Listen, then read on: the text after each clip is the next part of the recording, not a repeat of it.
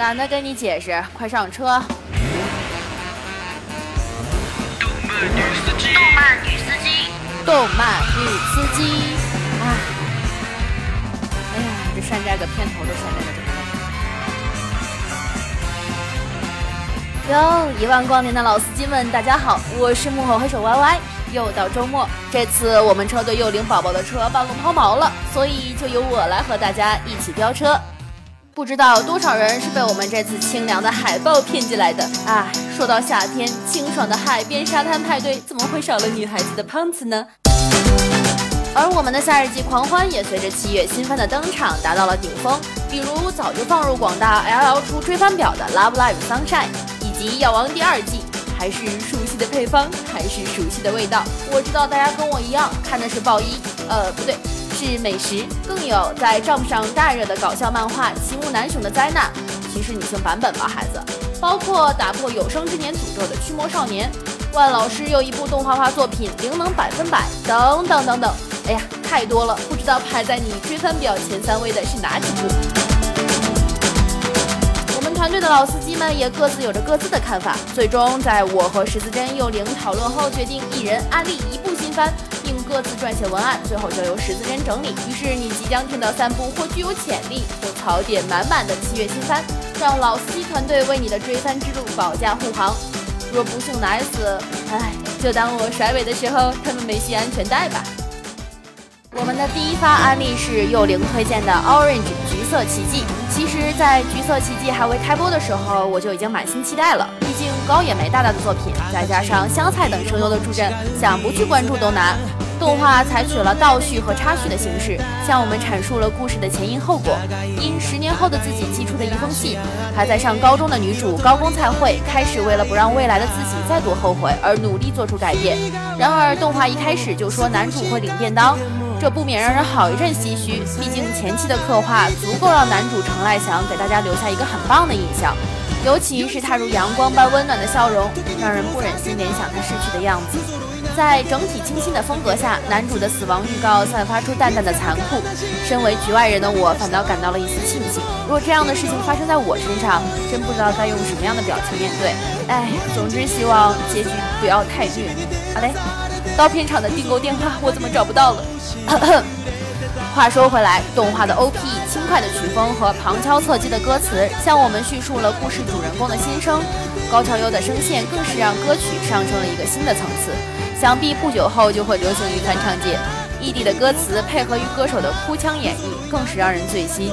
说不上难过悲伤，但听着异地的旋律揣摩歌词，就会莫名的少女心。说起来，当我看完第一话后，顿感心头一震。橘子和命运石之门的导演都是滨崎博士啊，这厮在清纯日常的外衣下会不会夹带私货？嗯，还真不好说。不过，无论结局怎样，只能说一切都是石头门的选择。之后的第二话结尾，异地的风格奇异的反转了，与第一话的单色调不同，变得色彩鲜明。这或许也预示了即将迎来一个崭新的未来。当然了，这动画的定位是 SF。那么平行世界线的设定也不是不可能。最后借用《Love Live》中的一句话，那就是“如果奇迹有颜色，那一定是橘色”。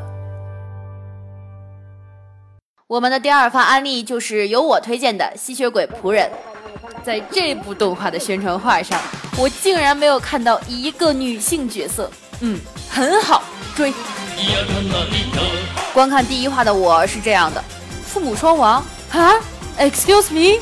又是这种一言不合就死全家的设定，你怎么不再来个有没有房，一举成为人生赢家？紧接着，我们这位长着路人脸，还带着人妻属性的男主角就说：“人家喜欢简简单单、没烦恼的生活。”啊呸！听到这里，我就知道你那诚实的身体要干嘛了。果不其然，就在下一秒。我们口嫌体正直的男主角就管不住自己的身体了。哎呦，这个变成猫的吸血鬼男好单纯，好不做作哟，还说要跟人家签订契约，惩恶扬善呢。就这么爽快的签订了主仆契约，隔壁夏尔都比你有出息喂。好吧，这又是一个主仆养成系的感人故事。我们的男主角既然捡到了好基友，就肯定要去会会好基友家的七大姑八大姨啦。于是八位被冠以大罪之名的吸血鬼真祖带着各自的主人们，杀入了男主角原本平静的生活，发誓要用自己的鲜血为两人的爱情加冕。嗯，当我们说，嗯，总之这就是一场家庭伦理剧，想想都有点小激动呢。就在我沉迷其中不可自拔的时候，本片动画监督告诉我们，他希望通过《吸血鬼仆人》这部番，讲述青春期的年轻人应该怎样面对人生，啊，以及应不应该反抗眼前的现实，啊。你以为给你一个这样的吸血鬼仆人，你就是可以成为海贼王的男人了？孩子，醒醒，这里不是奥特曼的世界。不管怎么说，这部番的卡斯也是很强大的。尾贵、铃木达央、夏野红、石原彻也、今天天次郎、小原有树，一看这阵容就知道是搞基番没跑了。所以，广大腐女朋友们，真的不打算吃这一番安利吗？我们的最后一番安利是来自十字针推荐的《东尼剑游记》这部新番呢，比较特别，说来也是一次大胆的合作。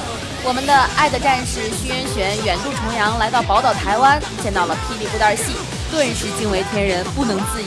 回过神来后，老徐兴奋地一拍大腿说：“妙哉妙哉，我对世界的爱又找到新的载体了。”于是《东离剑游记》应运而生。